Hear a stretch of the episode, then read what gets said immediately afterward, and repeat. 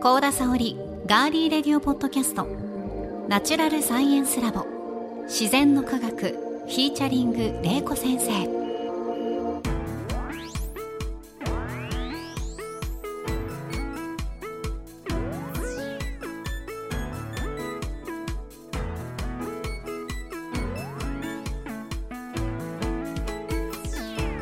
皆さんこんにちは。ガーリーレディオポッドキャストガリレディパーソナリティの高田沙織です。ナチュラルサイエンスラボ自然の科学は元科学館職員防災士。農学博士の玲子先生に自然科学と自然現象である災害。その防災を聞き学ぶサイエンスポッドキャストです。土水昆虫宇宙食物理気象環境など自然科学の多彩なテーマをさまざまな視点で分かりやすく紹介しながら防災の知識や災害への備えを伝えていきます。それでは皆さん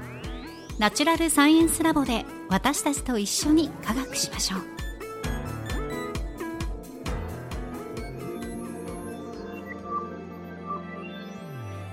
まずはこのラボの先生をお呼びしましょう。玲子先生です。よろしくお願いします。はい、お願いします。玲子先生、今月は毎回後半で災害時の支援、そして災害時の心のケアなど、先生にお話ししていただいていますね。今回もよろしくお願いいたします。はい、さあ、そして自然の科学、今月のテーマは先生。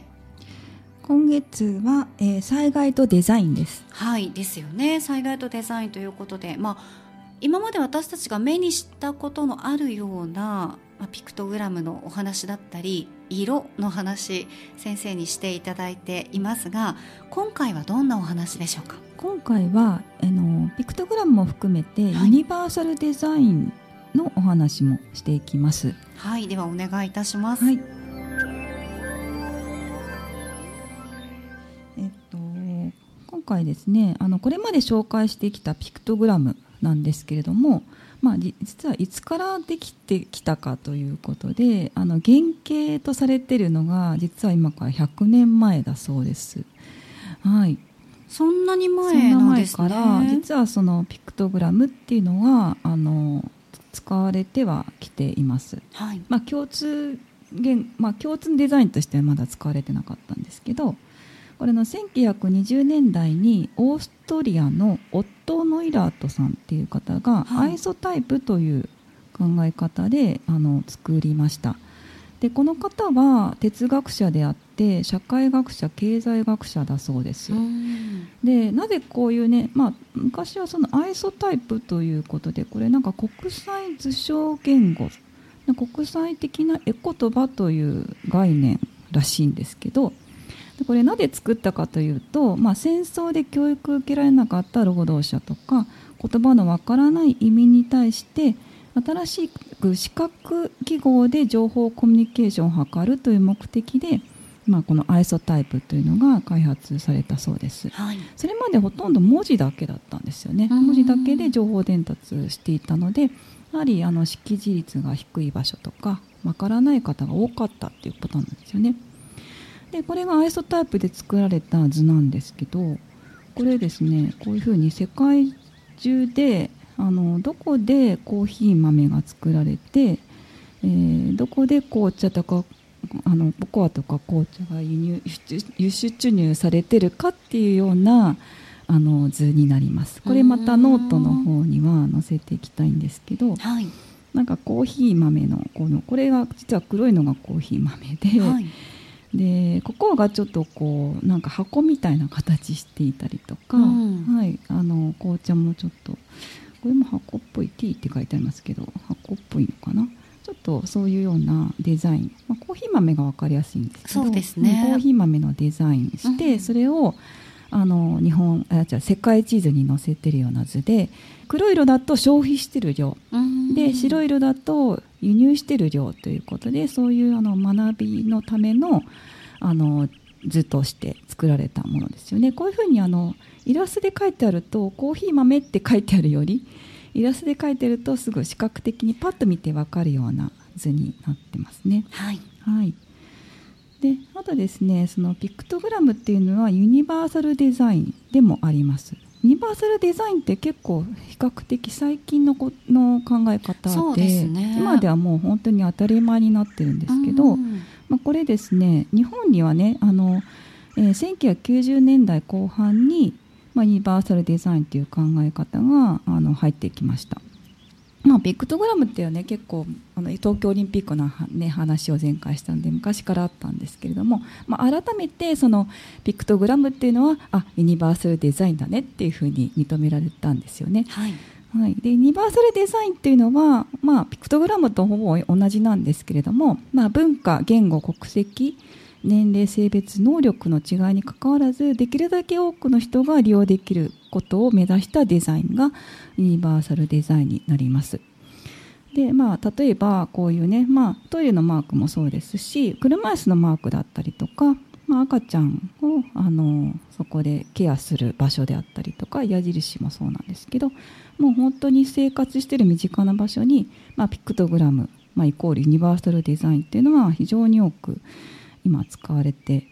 います。なんかあのこの幅の広い改札ってあの、なんか今一箇所だけそうなってたりしますよね。あれは車椅子が通るように、はいはいはい、あの幅なんですけどもそれも実はユニバーサルデザインになりますね、まあ、絵文字とかピクトグラム以外にも、まあ、音声案内であったりとか、多目的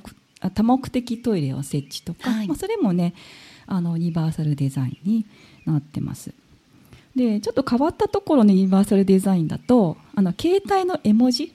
うん、あれも実はね、はい、ユニバーサルデザインになってるそうです。か？なんか絵文字でいろんな感情とかを、はい、あの表現できるということであのなんかこう日本初のユニバーサルデザインっていうか、まあ、だから文字で示さず、はい、その絵文字で示せばある程度その人の感情、ね、感情とか、うんも分かったりするということでこれ日本はあの1990年代終わりのポケベルから発祥したそうです。私ポケベルで使ってました。私ポケベル使ってましたけど、絵文字そんなに自分が使ってたかなと思って。でも使ってたっていうとすごい年齢がバレちゃうんですけど。大丈夫ですよ、うん、なんか絵文字はどうだったかなって思ったりしたんですけど。えー、ポケベル。でも私の時もポケベルありましたよ。うんうん。絵文字使ってました？絵文字はね使ってなかったと思う。あでも、ハートとかありましたよね。ハートとあと星？とびっくりマークぐらいはあってなんかこのニコちゃんマークみたいなやつはついてましたよね。あれはだからなんか絵文字も実は津波もねあの世界で通じるんですけど、はい、絵文字っていうと通じるらしいですよ。外国に、えー、絵文字でああ絵文字って日本初のデザイン、えー、で日本では変わったところだと、はい、なんか富士山とか東京タワーってやると、日本の名所が全部こう絵文字で示されたりあと温泉もね前温泉の話したんですけど、ね、温泉マークも、ね、あの、うん、えっ、ー、と日本初の、はい、であと鯉のぼりとかおでんとか、名札、はい、もう日本初だそうです。でもおでんってこのマーク示しても外国の人は何だか分からないそう。分か る人は分かるみたい。なおでんのマーク三角丸四角ですっけ、うん、そうそう。そういうマークだったり。名札がこういうマークなんですよ、なんかこうチューリップみたいなのに、はいはい、あのな名前書くところ。ところが、ね、なんか幼稚園とかの。名札ってこういうマークが出てきてこれも日本だったらって分かるけど、日本人だと。外国人はねよく分からないそうなんですけど。ですよね、はい、こんなのもね今変換、うん、実は変換されて絵文字として出てきますね。で外国特有の絵文字は、はい、なんかお守りってやると、はい、こういう二重丸の青い丸が出てくるんですよ。これ知ってます？これ。これま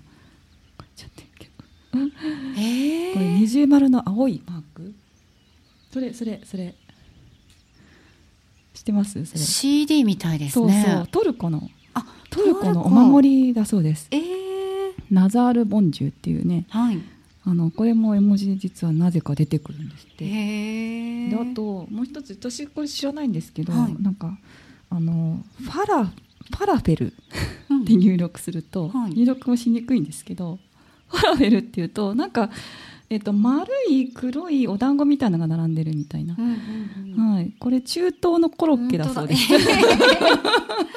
やば私たち使わないけどもしかしたら外国の人はよく使わないですね。かもしれないですね先生もう一回教えてください。ファラファラフェル。ファラフェル、うん、っていうあのなんか料理があるそうです。なんでこれ絵文字なんだろうって私ちょっとわからないんですけど。そうですね。完全になんかお団子みたいなね感じでしたけど、うんはい、コロッケなんですね。そうですね。あとはまあね今年の干支の竜とかもね出てきますしね。そうそうそういうちょっと緑色のした、あのコロッケも絵文字で出てくるっていうことでなんかすごいいろんな種類のが今ありますね。はい。あとねまたちょっとユニバーサルデザインの話に戻るんですけど、はい、私がよくちょっと使ってるユニバーサルデザインフォントがもうまさしくザこうユニバーサルデザイン UD フォントというものがあります。これ結構ですねあのえっとまああの障害者の方でも非常に見やすいあのフォントなので、まあ、何かその発表されたりとかする時にもぜひ使っていただけるといいと思うんですけど、ね、これ UD フォントってもうあの入っているのであの例えばその山もなんかこうシンプルな結構形であったりとか、うん、あのえっ、とですねあの C とか3とかのこうもう少しその大きくこの曲がってるところはちょっと大きくなってたりとかあとなんか3とか8も読み間違いを防ぐようなフォントになったりとか、まあ、そういう風になってるんで、まあ、これもあのユニバーサルデザインの一つになります。あとですねもう一つそのピクトグラムの中であのあのナッジっていうのも皆さん知っていただくといいかなと思うんですけどあのナッジ理論っていうのがあってこのデザインがあの皆さん誰もが分かるデザインがあの人の行動をあのあ、まあ、人にこうあの負担なく行動させるということに実はデザインが使われてます。でナッジっていうのは実はこれノーベル賞を取った経済学賞2016年取ったあの行動経済学者のセーラーさんっていう方があの発明したものなんですけどあのナッジっていうのはそっと後押しするという意味の英語です。で自発的に行動したくのように背中を後押しするという設計のことをナッジというふうに言います。でこれちょっとね最後防災にも実は使われてるんですけど、はい、あの普段の生活でも使われていて例えばどんなことにこういうデザインが使われているかというとあの例えばゴミなどの不法投棄が多い場所で注意看板ねここに捨ててはいけませんとか看板立てても全く効果がなかったんですって。でそこにどんなデザインを書いたら 不法投棄が減ったかというと実はこんなデザインですこれ。これちょっとちっちゃいから分かりにくいかな、うん、なんか日本らしいデザインでこれなんか分かります？分かりました。神社の鳥。そうそう。鳥を不法投棄が多い場所に置い書いたら減ったらしいです。なんかすごく罰当たりなことにね、うん、なるっていうその日本人の持ってるそう。あれがね、うん、こういうデザインの使い方も誰もが分かるデザインでねあの生活の中で不法投棄をしたくないところに鳥神社の鳥を描くと、うん、あの減るとかこれ結構行政でもねいろいろこういうデザイン使ってて、はい、もう一つあの私の身近なところでやってたのがなんかイエローチョーク作戦って言って、はい、なんかあのまあデザインっていうよりちょっとやり方なんですけど、うん、なんか糞カエルの糞がすごいたくさんあの放置されてたらしくて、はい、その糞の周りに黄色い丸をチョークで書いていったそうです、はい、丸をね、はい、ただ丸を書くだけであの皆さんそれも何日かこうあの連続してそのそれをやるそうで1日だけじゃなくて見つけたら丸を書くっていうのを何日かしてると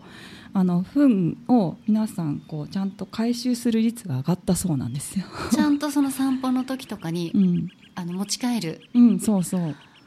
丸丸つけるだけここに糞をあの置きあの置きっぱなしにしないでくださいっていう看板標識を立てるよりも、うん、例えば黄色いチョークで丸つくだかけるだけであ皆さん悪いなって。ね、いつもここにふふんってになんか犬って同じようなとこでするじゃないですか。しますね。あの、うん、縄張りじゃないですけどね。だからあ悪いなって黄色い丸つけられたから、うん、それでなんかあの糞ももうそこでおあの放置しない方が増えたそうですね。そんなデザインの使い方もありますね。黄色はまあ目立つっていうこともありますしね、そうですね、はい。あとは、うん、あの外国ではこういうふうにこの男性用の便器にこのこれハエのデザインです。を書くだけで、はい、あのえーと、清掃費が減ったそうなんですよ。あの掃除をする労力労力が減ったそうなんですね、えー、うん、なんでかわかりますか？わかりあれですよね。的を当てる。そうそうそうそう。すごい。すごいですね。これ考えた方すごいなとわかりました、はい、なんかその的当てをすれば 横に飛び散ったりとか今はね大体、うん、まあ、日本でもその座ってされる方が男性でも多いとは思うんですよ。うん、まあ、そうしてね、うん、女性の掃除増えるんだ家庭でも。そうしていただきたいという方はいらっしゃるでしょうけど外だとね、うん、やっぱこの立ってしなきゃいけないところではそういう的があるといいかもしれないですね。そうですよね、これもナッチの考え方で、えー、このトイレのにハエのマークつけるだけっていう、はい、ととねそこにちゃんとその、うん、あの何綺麗に使ってくださいっていうよりかはすごくこういいアイデアだと思ったんですけど。ハエのハエのデザインをつけるだけで、うんうん、あの清掃費がかなり減ったって。具体的に本当にオランダのアムステルダアムステルダムのスキポール空港では、はい、あの年間7億円かかった清掃費がの2割が減った。1.5億円。そうこれだけで。すごい。効果があるなと思ったんですけど。あとですね他にちょっと、まあ、ナッジのその売上アップのナッジっていうのがあって スーパーのカゴ、はい、これが大きさをいろいろ変えるだけでそのなんかですね人間の心理としてスーパーのカゴのサイズまで商品を変えたいっていう意識があるらしくってだからカゴの大きさを微妙に調整することで売上アップを目指すこともできるそうです。そんなこともできるんですね、はい、これもナーチデザインっていうかね、まあ、ナーチですよね、うん、あとはあのコロナ禍で役立ったナーチとしては、まあ、消毒液までの道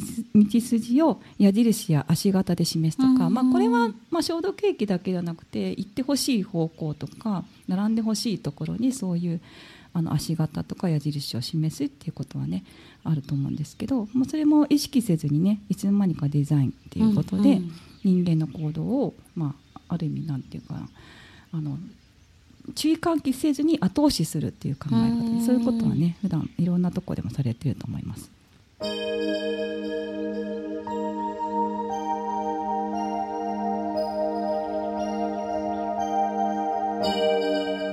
ね、防災はですね実はナッジ使われてるんですけど、まあ、デザインではなくてあの行動を起こす声がけに実は応用されてます、はい、広島県で豪雨災害があったんですけども、なかなか高齢者の方があの逃げなかったっていうことがあるんで、あのー、まあなぜ逃げなかったかというと、まあ、その人に対して避難しましょうとか、まあ、高齢者の方で準備しましょうっていうふうにその人自身に声かけしてたんですよね。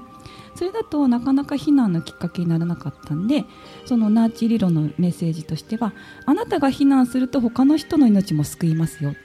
であなたが避難したしないと他の人の命を危険にさらすかもしれないということであの、えっとですね、近所の人が、まあ、とかあの親戚の方とか、ま、お孫さんがあの願いだからあのあの僕のために避難してくれとか、うん、あの豪雨の時にねはなかなか避難しない方にそういうふうに声かけて誰かのためにあの避難してくださいって声をかけたらすんなり避難してくださったそうなんです。だからまあそういうあの行動を後押しするような声かけっていうね、まあ、デザインじゃないんですけど声かけにあの直接的にその人に逃げなさいっていうより、まあ、誰かのために避難してっていうそういう言い方で声かけると避難できたっていうこともあるので、まあ、そういうそっと行動を後押しするようなメッセージに変えることっていうのも、マナー値の一つかなというふうに思います。まあ、ちょっとね最後はあのデザインではないんですけど、はい、まあ、ナッチ理論っていうのもあのデザインを生かした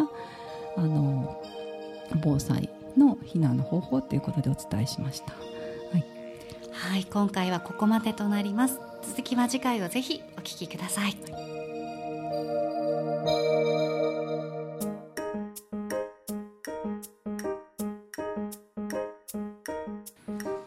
さあ、玲子先生、この自然の科学では、防災士でもある玲子先生からリスナーの皆さんへ、防災豆知識や防災のワンポイントアドバイス、毎回一つ教えていただいています。今回は何でしょうか？はい、今回は津波の高さの影響についてお話をします。はい、お願いします。はい、であの津波はですね過去2011年の東日本大震災であったりまあ、今年起こったあの1月1日に起こった能登半島地震でも津波の影響っていうのがありましたで能登半島地震ではね、あの記録としては石川県志賀町で高さ4.2メートルの津波が到達したというふうな発表が東京大学の方からされています、うん、あと大津波警報もねあの今回出ましたね。で津波警報っていうのは実はあの3段階ありまして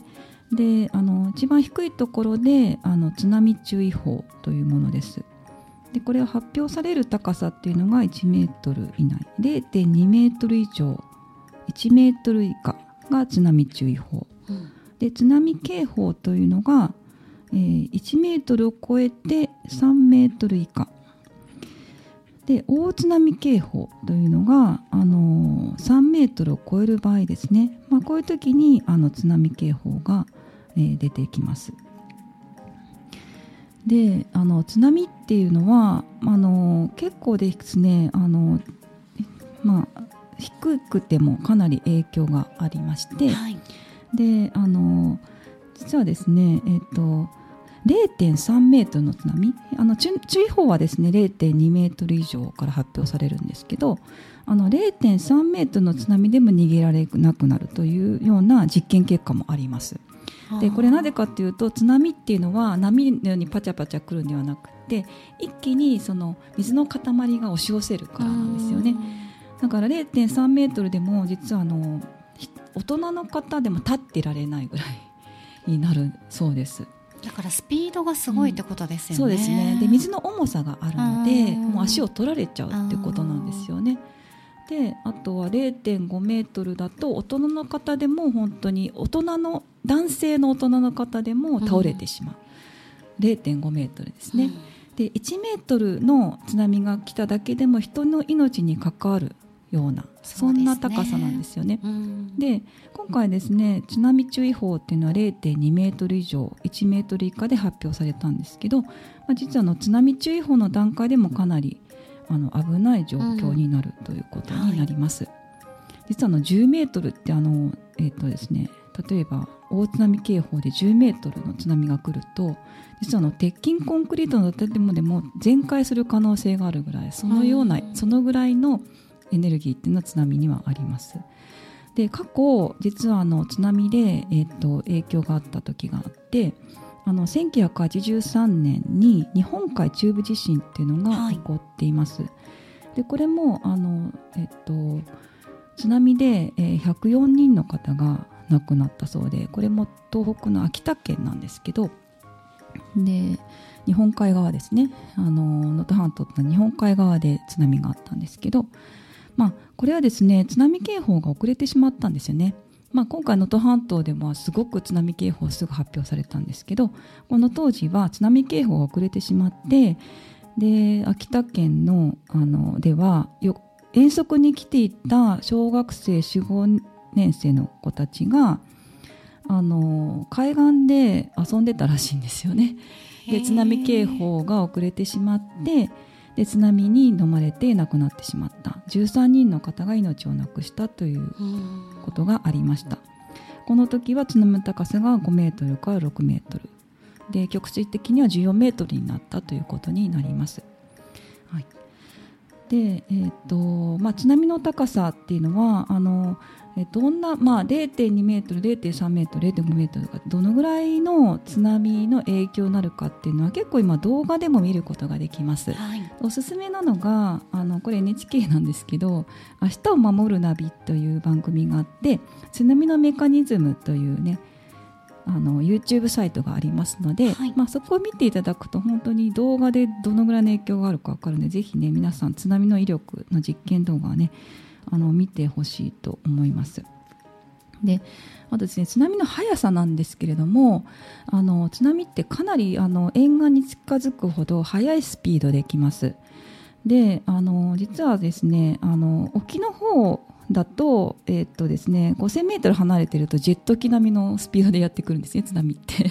すごくないですか？すごいすごい。まあジェット機そうそうですね。でだんだんですね水深が浅くなっていくんで、はい、まあ勢いが衰えてくるんですけどそれでも沿岸に来た時は時速36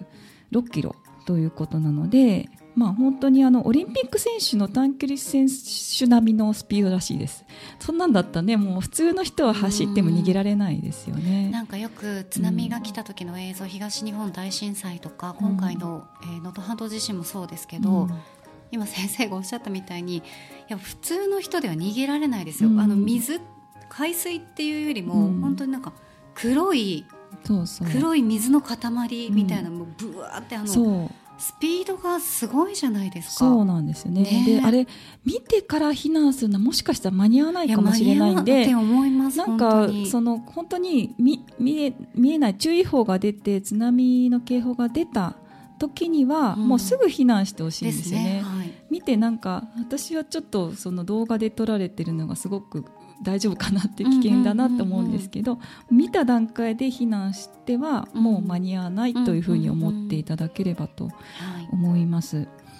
はい、なので、まあ、逃げる場所っていうのは津波避難ビルであったりとか、あの前回のピクトグラムでもね津波の避難場所とかあの津波のマークっていうのが必ず沿岸には示されていますのでそれを見てあのどこに避難するのかっていうのはあらかじめ知っておく必要があります、はい、あとはハザードマップを見てあの自分が住んでる地域では見ると思うんですけどどのぐらいの高さの津波が来るのかとか、まあ、どのぐらいのあの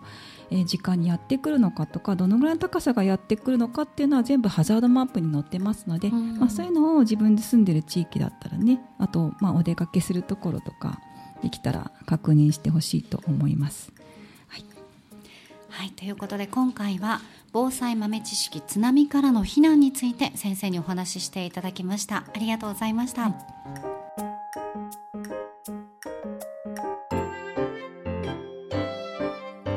の自然の科学は毎週金曜日に配信します。ファーストーリーアップルポッドキャスト Spotify、Google ポッドキャスト Amazon Music ほかいろいろなポッドキャストアプリやサービスで番組をフォローしてお楽しみください。番組 X のアカウントのフォローもお願いします。ご感想や玲子先生に聞いてみたいことはお気軽にメッセージフォームや X のメンションやコメント。引用リポストなどでお寄せください。ハッシュタグは自然の科学とガリデリの2つをセットでつけてくださると番組スタッフがチェックできますのでよろしくお願いします。